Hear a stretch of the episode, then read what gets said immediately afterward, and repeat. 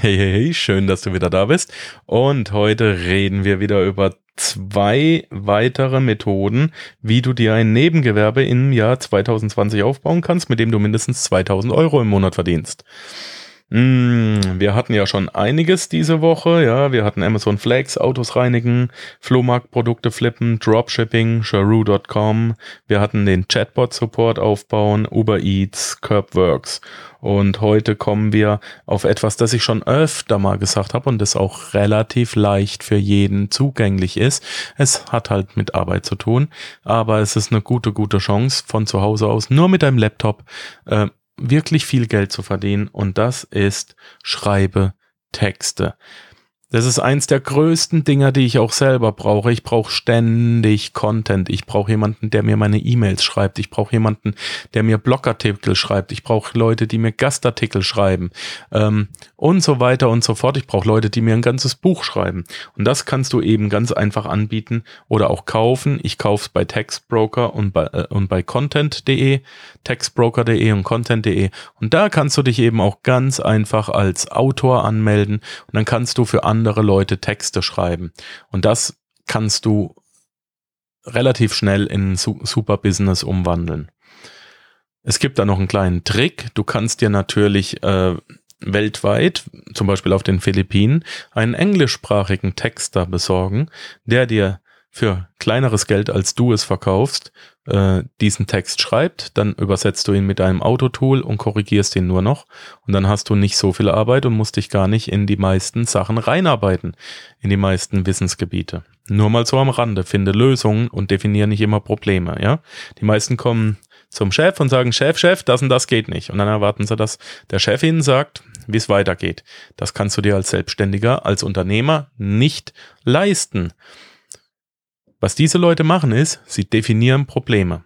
Ja, und weil sie eben nicht die äh, Handlungsbefugnis kriegen, eigene Entscheidungen zu treffen, werden wir Menschen gerade im Angestelltenmodus zu Befehlsempfängern ausgebildet und haben Angst davor, eigene Entscheidungen zu treffen.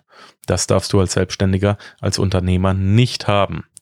Du definierst bitte künftig ein Problem, danach definierst du die Lösung mehrere Lösungswege. Wenn es die hundertprozentige Lösung nicht gibt, dann nimmst du die, die am wenigsten wehtut, aber es geht weiter. Okay? Kommen wir zum zweiten Punkt, also schreibe Texte, ähm, Textbroker, Content.de oder noch weitere Plattformen, die es gibt. Und das zweite, das kennst du sicher nicht, rentafriend.com. Rentafriend ist eine Plattform, auch in Deutschland, die es dir ermöglicht, dein Profil online zu stellen und dann kann, können dich Menschen als Freund buchen, als Teilzeitfreund. Wenn sie beispielsweise, das hat nichts Schmuddeliges an sich oder so und äh, ihr Mädels aber trotzdem aufpassen, ne? Nicht mit jedem mitgehen.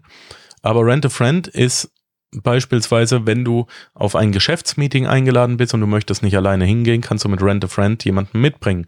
Wenn du mh, eine Party machen willst oder wenn du neu in der Stadt bist und du möchtest, dass dir jemand die Stadt zeigt, dann kannst du auf Rent a Friend jemanden mieten dafür. Geh mal auf rentafriend.com und liest dir das alles durch, welche Ideen es da gibt. Und du selbst kannst dich natürlich in deiner Stadt, in deiner Gegend auch als Freund anbieten. Und dann musst du dir natürlich überlegen, welche Services du anbieten kannst, ja. Und dann kannst du damit auch dein eigenes Business aufbauen. Ich wette, das hattest du noch nicht auf dem Schirm und du kanntest Rent a Friend noch nicht. Wenn dem anders ist, schreib mir mal eine kurze Mail oder eine Sprachnachricht ins Studio. Ähm, und ansonsten hören wir uns morgen wieder. Ich wünsche dir einen wunderschönen Tag und denke mal dran, sei die Stimme, nicht das Echo. Ciao, ciao. Wenn dir der heutige Input gefallen hat, dann freue ich mich, wenn du diese Episode jetzt auf Facebook mit deinen Freunden teilst. Vergiss bitte auch nicht, das Archiv auf meiner Webseite unter www.panzerknackerpodcast.com nach älteren Episoden zu checken. Dies ist eine Markus Habermehl Produktion. Bitte besuche mich auch nächste Woche wieder für eine weitere Folge vom Panzerknacker Podcast.